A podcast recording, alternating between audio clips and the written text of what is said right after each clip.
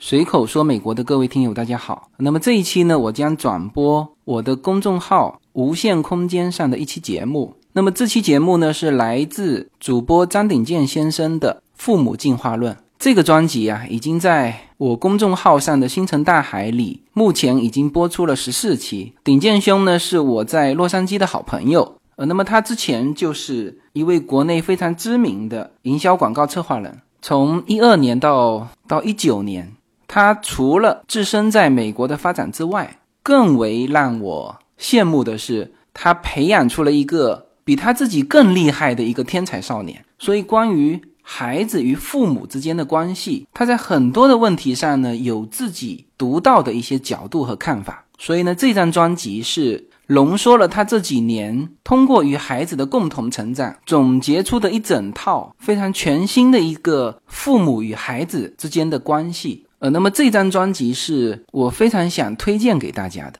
那么这一期我将播放这张专辑的第十二集，啊，也是这张专辑的新年特刊，题目是为什么认知的成长路就是一条长长的寂寞公路。呃，那这一期节目我听完之后，我自己转发给了好几个朋友，我觉得他这一期通过与孩子在旅行过程当中的一系列的对话。解释了为什么比贫穷更加限制想象力的是认知限制了想象力？为什么努力和辛苦是越来越廉价的？为什么训练自己的眼光和格局才是技术与专业的前提？呃，那么这些观点是我非常认同的。我想常常听我的节目的听友们才能体会。如果你认同这一期节目的内容和观点，也喜欢张鼎健先生的这张专辑，那么。欢迎大家从我的个人公众号“无限空间”中寻找这个专辑，并且订阅它。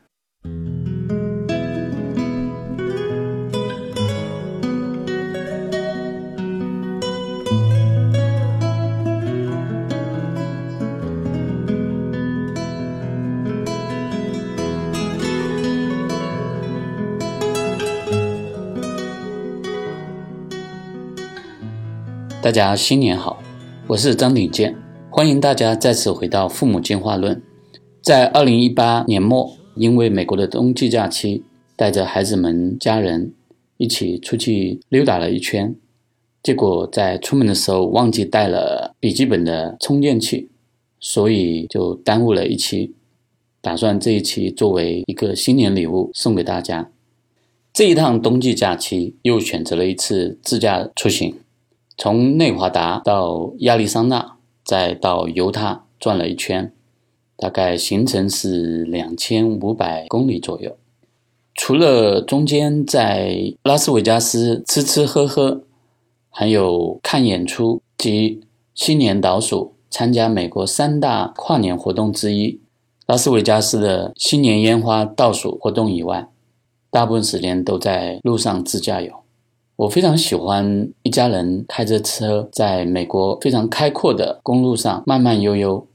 其实这次出行的亚利桑那、犹他、内华达都是算是跑过的地方，其中增加了一两个没有去过的景点，比如说纪念碑谷、拱门国家公园，用冬天的方式去自驾了一番，别有另外一番风情。一路上看风景。其实更是享受和孩子们一起在路上的相聚、相处时光。在这种长途的自驾过程当中，我们会选择一种这一站并不知道下一站的具体安排的方式，一路走走停停，然后用一种发现的眼光去探索下一站的路线，以及下一站的客栈是在哪里。其中有一个客栈非常印象之深，就是在犹他州的一个叫墨西哥帽子的一个小镇。这个小镇只有大概三十亿人左右的一个小镇，但是有十几家客栈。在冬天，只有一家饭店是开着的，而整个小镇最大最大的一个商场。就是一间七十一的便利店，在这种地方小住了一晚。当早晨冒着寒冷的低温天气，打开房间门，看着车顶上的铺得满满的积雪，然后跟我们家的 Allen 一起迎接着一个小山村的最漂亮的日出，然后让无人机飞起来，寄到天空去拍下最美的一些的景别，这种的体验令人难忘。当然，更多的令人难忘的，也含有来自于那些一路上的跟孩子之间的对话。所以这期的节目，我就把它定为新年特辑。为什么认知的成长路就是一段长长的寂寞公路？说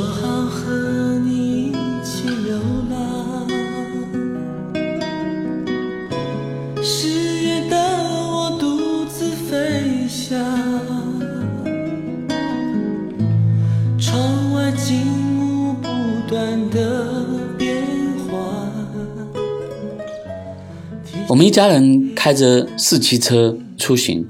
然后大家就会在这个过程中会有一个很重要的一个角色，就是 DJ 的角色。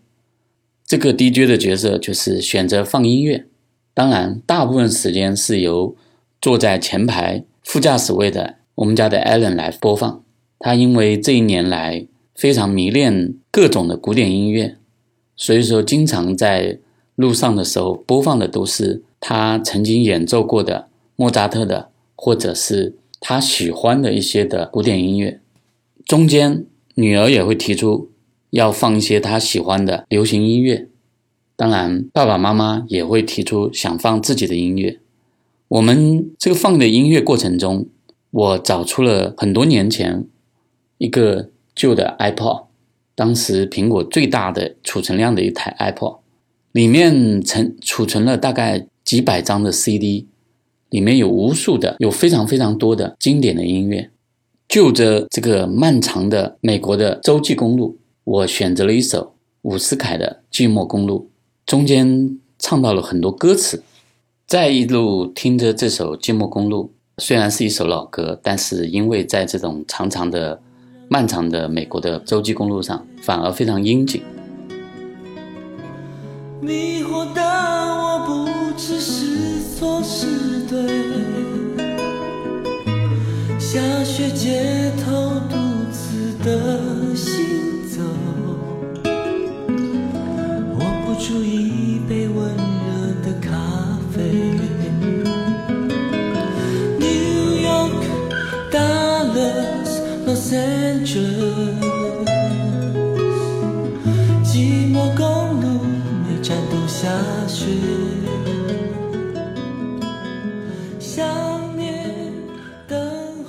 中间歌词当中有唱到纽约、达拉斯、洛杉矶，寂寞公路每站都下雪。当时 Allen 就问我，他说：“纽约、达拉斯下雪是正常的，洛杉矶那只有山上在下雪。这段寂寞公路究竟是哪一段呢？”然后我就笑了笑，我说：“其实这个寂寞公路事实上是一个比喻的手法。我说，早在七十八十年代，当时的台湾经济先发展起来。”然后就有一批的华人来到了海外留学，或者是移民到了海外。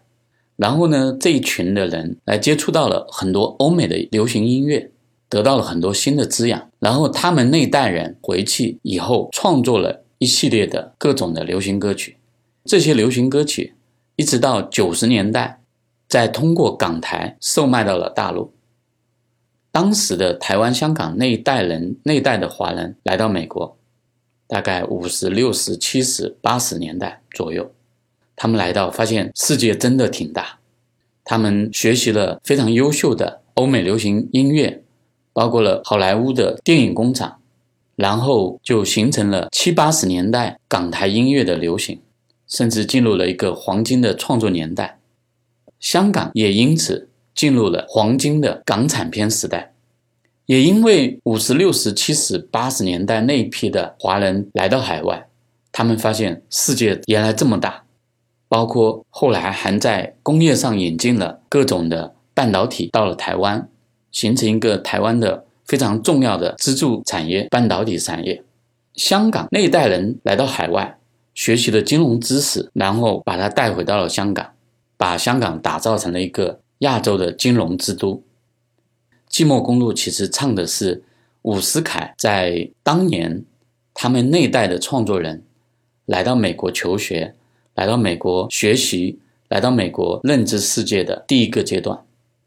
而这个阶段所创作的音乐，其实带着很浓厚的欧美的痕迹，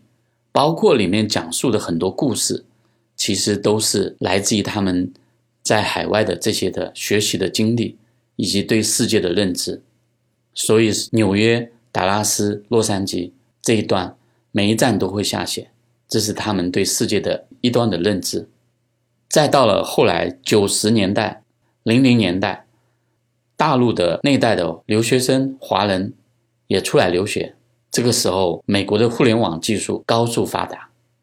这个时候，那一代的看到世界原来这么大的大陆的留学生们，看过世界的人，他们带回去了互联网技术。后来带来了国内的互联网的黄金十年，从原来的 PC 互联网到一直到这些年的移动互联网，直至这两年的微信互联网，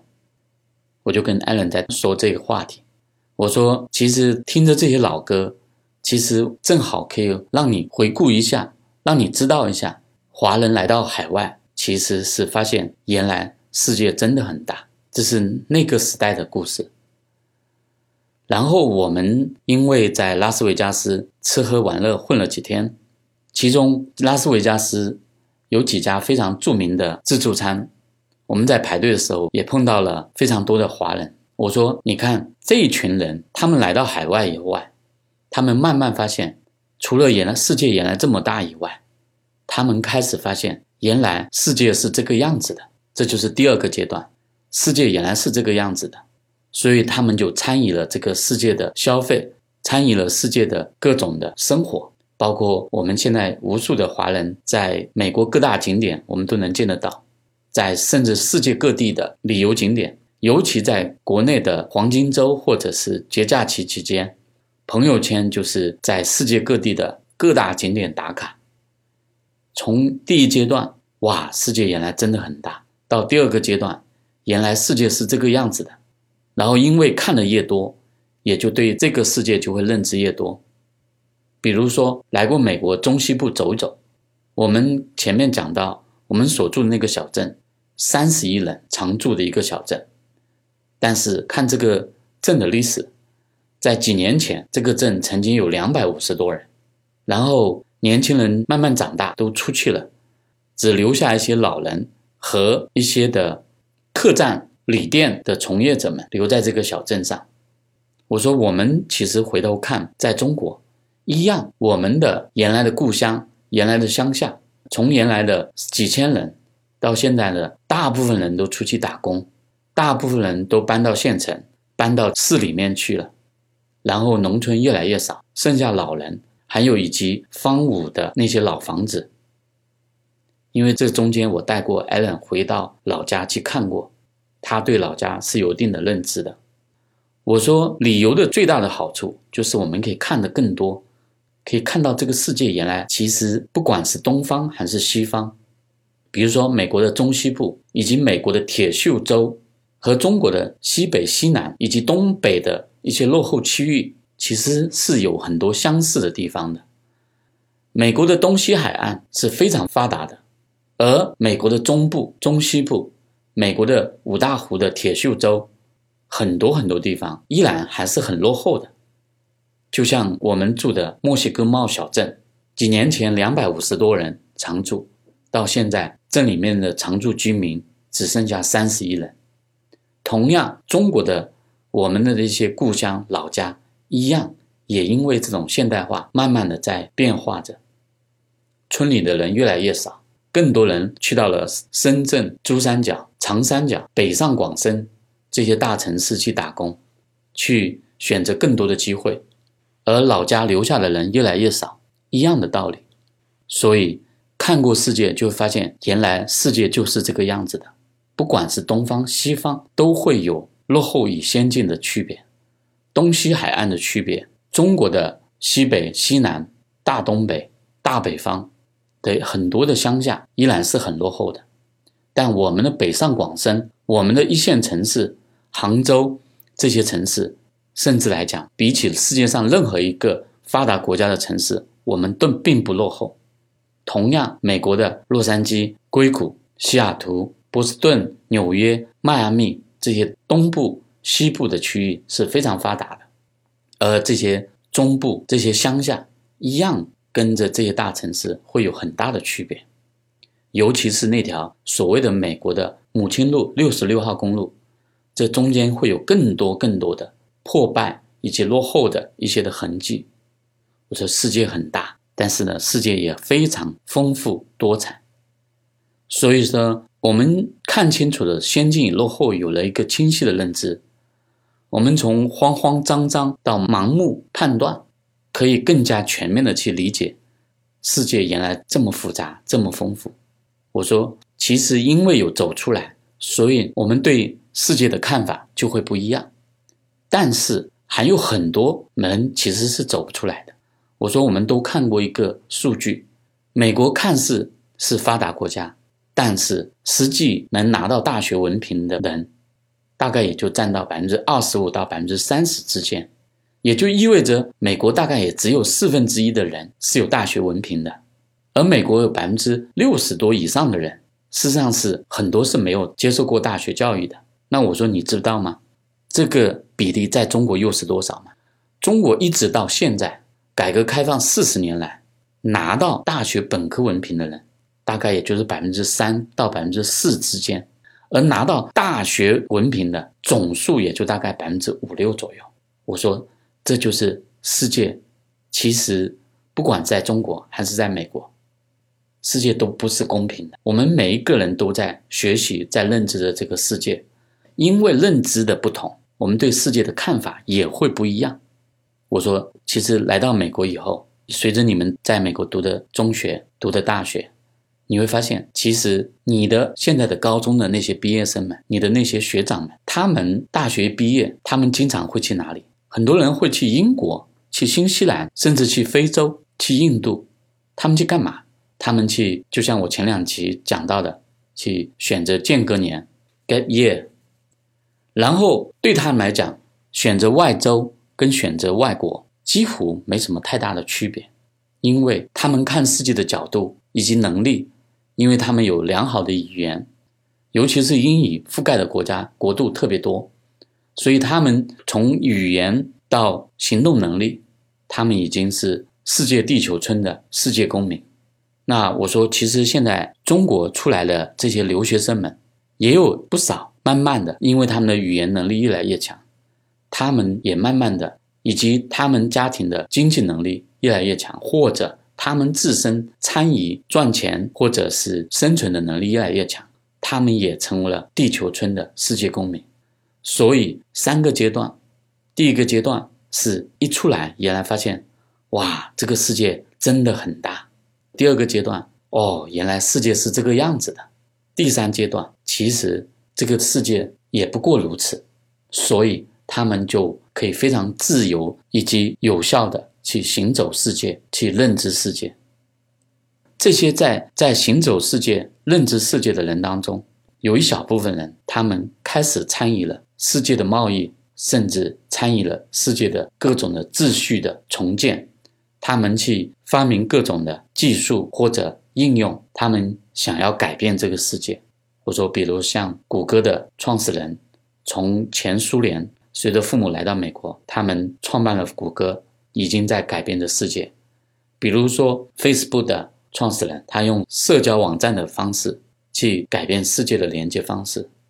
比如说，来自于南非的移民伊隆·马斯克，他更是天才般的在用新技术、新应用在改变着人类的未来。然后，Allen 听完以后，他说：“哦，原来他说经常在互联网上看到这句话，说。”贫穷限制了想象力，其实更多的是认知限制了我们的想象力。我说这句话就点评的非常正确。我们每一天、每一秒以及每一次的假期出来去看世界、去认知世界的方式，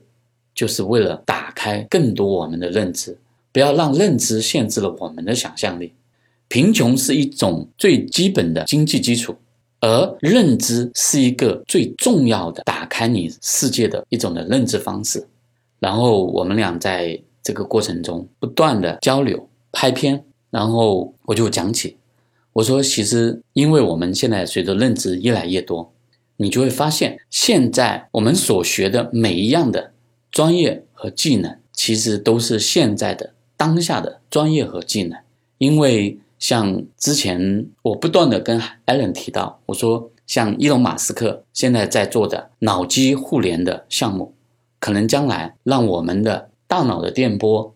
通过生物电以及电脑的微电进行互联，那我们的很多意志会上传到互联网上面，通过再跟人工智能的结合，我们将来可能会有更多的不可思议的新的能力的出现。所以我说，对我来讲，我希望你们现在好好的去热爱所有你热爱的事情，任何的专业和技能，感兴趣你就去学。我一直在告诉 Allen，我说我们的所有的专业和技能，但是在这个发展过程中，将来都会被淘汰的，因为呢，你不管你的专业和手艺，很多时候都会被更发达的专业技术被淘汰，尤其是现在。人工智能越来越发达，它的学习能力更加高速。所以说，你现在，比如说，为什么一直说我并不鼓励刻意的去练习某一种的技能？比如说，天天在练书法，天天去学好打字，天天的去训练一种重复而不见得有创造性的能能力的时候，我说我就会非常警惕，因为任何专业和技能。在人工智能的这个时代，都会被加速淘汰。人工智能不断的在加速这个进程。我说，等你长大，你的专业、你的技能，大部分贩卖的是你的时间。如果一个人靠自己的单位时间去赚钱，这个过程迟早，包括你的手艺，在将来可能都会被淘汰。那怎么办呢？他说，那还能靠什么赚钱？我说。贩卖自己的技能和时间的人，会越来越加速被淘汰。但是有一样东西，因为贩卖技能和时间，大部分是靠努力和辛苦。努力和辛苦在这个时代变得越来越不值钱。但是呢，训练自己的眼光，以及训练你自己的格局，训练你自己的眼光和格局，才是这个时代特别特别重要的。所以，认知这个世界。把自己的眼光和格局学得更高，你对世界的认知理解就会不一样，使得你学习的过程，你就会发现，原来你所学到的东西其实是对。就像你前面所提到的，贫穷限制想象力，还有一样东西叫做认知限制我们每一个人的想象力。所以一辈子训练最好最好的东西，就是眼光和格局。眼光与格局训练好了，你在这个基础底下学到的技能、学到的手艺，那它就不是简单的技能和手艺本身，而是在这种手艺、技能、专业底下的领域范围内的眼光以及格局。那这样子，你去看这个世界的角度就会完全不同。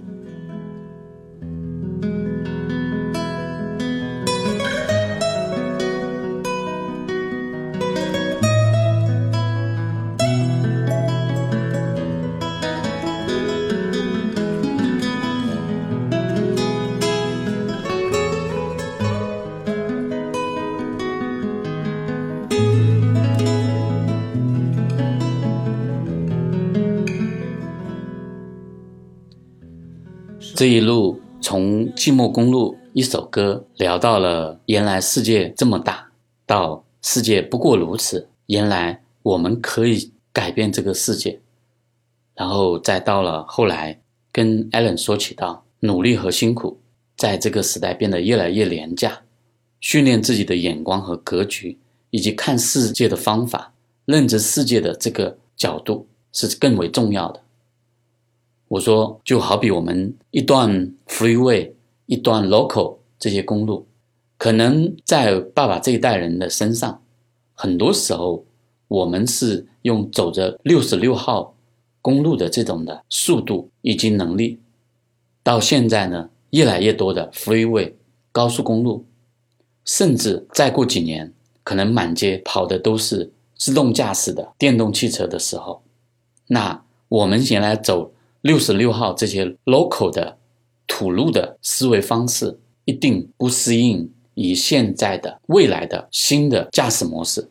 所以这一路，与其说在从一个寂寞公路引发出来的这一段的聊天。更不如说，更是我和 Allen 的一路的关于成长与认知的寂寞公路的对话。这一路走走停停，我们因为自驾就变得很自由，甚至在冰天雪地里面找一个地方打着火锅，涮着羊肉，然后一家人快快乐乐的过了一个非常有意思的冬假，也到非常热热闹闹的拉斯维加斯。在寒风底下参与了焰火表演的倒计时新年倒数，Allen 在这一路更是用他的无人机在这一路拍了将近一百二十八 GB 的航拍素材，以及在这一路他记录了很多很多的他想表达的故事，因为有有这个技能，使得他更想去表达他想这一路看到的风景。其实，在这个天寒地冻的犹他州，经常在零下五摄氏度到零下十摄氏度之间，我们我陪着他在这些冰雪地里航拍，面临的很多的铝电池放电量是否足够，它的电压能否达到飞行的速度，会不会冻僵直接从天空上掉下来，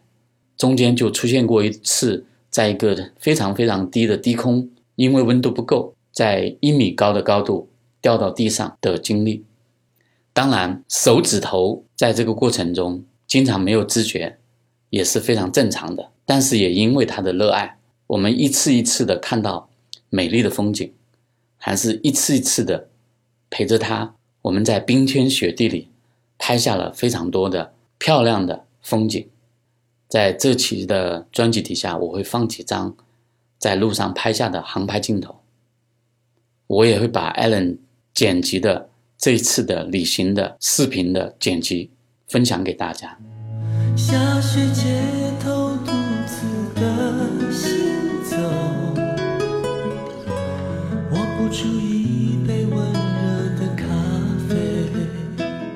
这次一次新年的旅程，更是一次的非常有意思的跟孩子在。认知成长路上的一段长长的寂寞公路上的对话，作为新年的第一期节目，就把这一路的新路的跟孩子的中间的一段对话的感受以及聊天，把它作为一段新年礼物送给大家。这一次专辑当中，除了伍思凯的寂寞公路之外，我还在后面再放一段，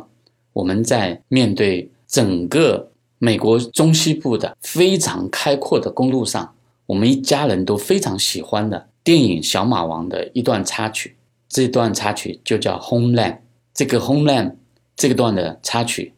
是一段非常宏伟壮观的交响音乐。我也把它分享给大家，欢迎大家欣赏《Homeland》这首曲子，让大家一起感受我们这一路的长长的旅途当中的快乐与心得。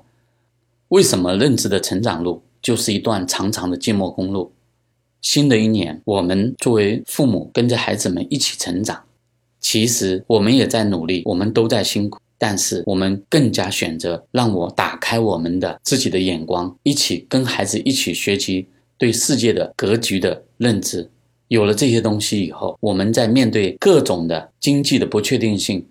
面对技术的快速发展，面对各种突如其来的新的对我们生活的各种冲击，那我们因为有足够的认知眼光，有足够的认知格局，我相信对我们而言，用这种进化的方式去跟孩子一起对话，那对我们来讲，面对所有未来的不确定性，我们就会有更多的方法以及手段。父母进化论。让我们一起进化，祝大家新年新气象。